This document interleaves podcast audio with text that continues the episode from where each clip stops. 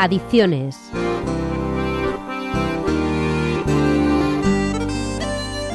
Poner límites a las bebidas con alcohol siempre ha sido difícil. En su origen se consideraron un regalo de los dioses y tuvieron deidades o fueron sacralizadas en la mayoría de las religiones.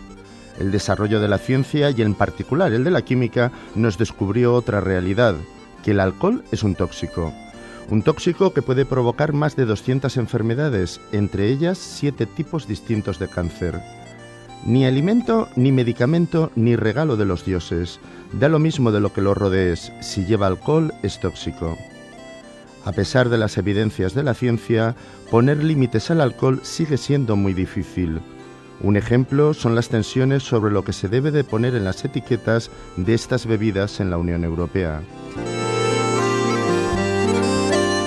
Las tensiones surgieron cuando la Comisión Parlamentaria de la Unión Europea para la lucha contra el cáncer propuso incorporar en las etiquetas de todas las bebidas alcohólicas un mensaje sobre su relación con el cáncer. Esta propuesta crispó los ánimos, especialmente la de los de eurodiputados de los países del sur y primando los beneficios económicos de unas pocas personas a la información y la salud de todas, consiguieron que en febrero de 2022 se paralizara dicha propuesta. A pesar de que hay informes que demuestran que los estados emplean más dinero en los daños creados por el alcohol y el tabaco que el que reciben por sus impuestos, esta propuesta también incluía dejar de considerar al vino como un alimento, algo que evidentemente no es aunque proceda de una fruta. En la Eurocámara se oyeron expresiones como no existe ninguna evidencia científica de que el consumo moderado de alcohol sea perjudicial para la salud. El consumo de vino tiene beneficios cardiovasculares. Lo que demuestra que leen muy poca ciencia o mienten abiertamente.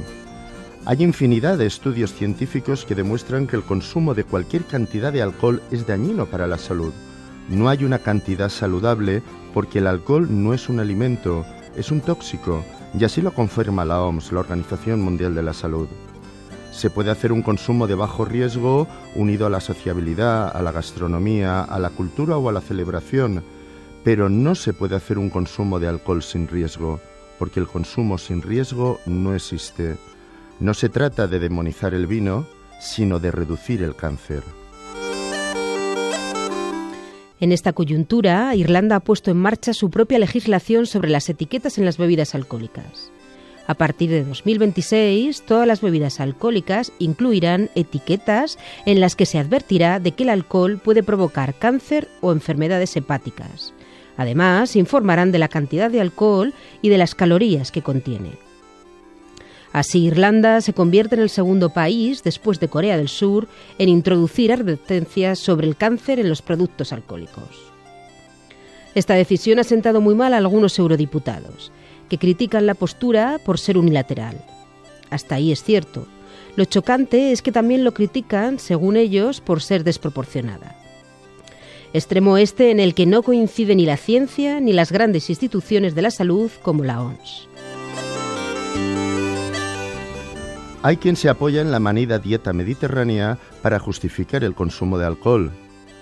La dieta mediterránea no es saludable por el consumo de alcohol, sino que es saludable a pesar del consumo de alcohol. Algunos eurodiputados hablaron de restricciones. La normativa no restringe, solo pretende informar y la información es fundamental para actuar con libertad.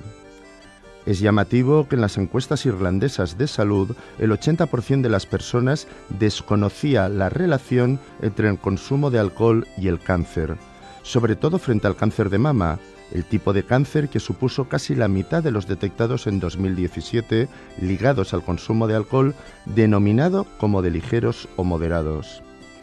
La evidencia médica es clara. El riesgo de cáncer es real incluso en los niveles más bajos de consumo de alcohol.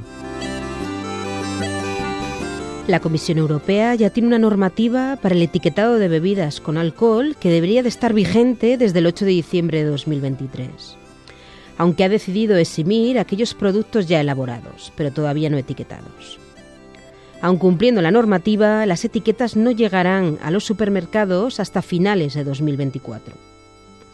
La normativa no incluye ninguna información sobre el riesgo de enfermedades y de cáncer, repercusiones en el embarazo o riesgo de accidente.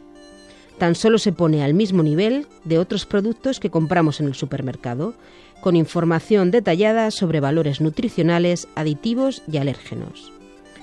Y esta información el fabricante puede imprimirla en la etiqueta o vincularla con un código QR, lo que no facilitará la consulta. La información siempre es libertad. Hay quien no nos quiere libres, sino consumidores.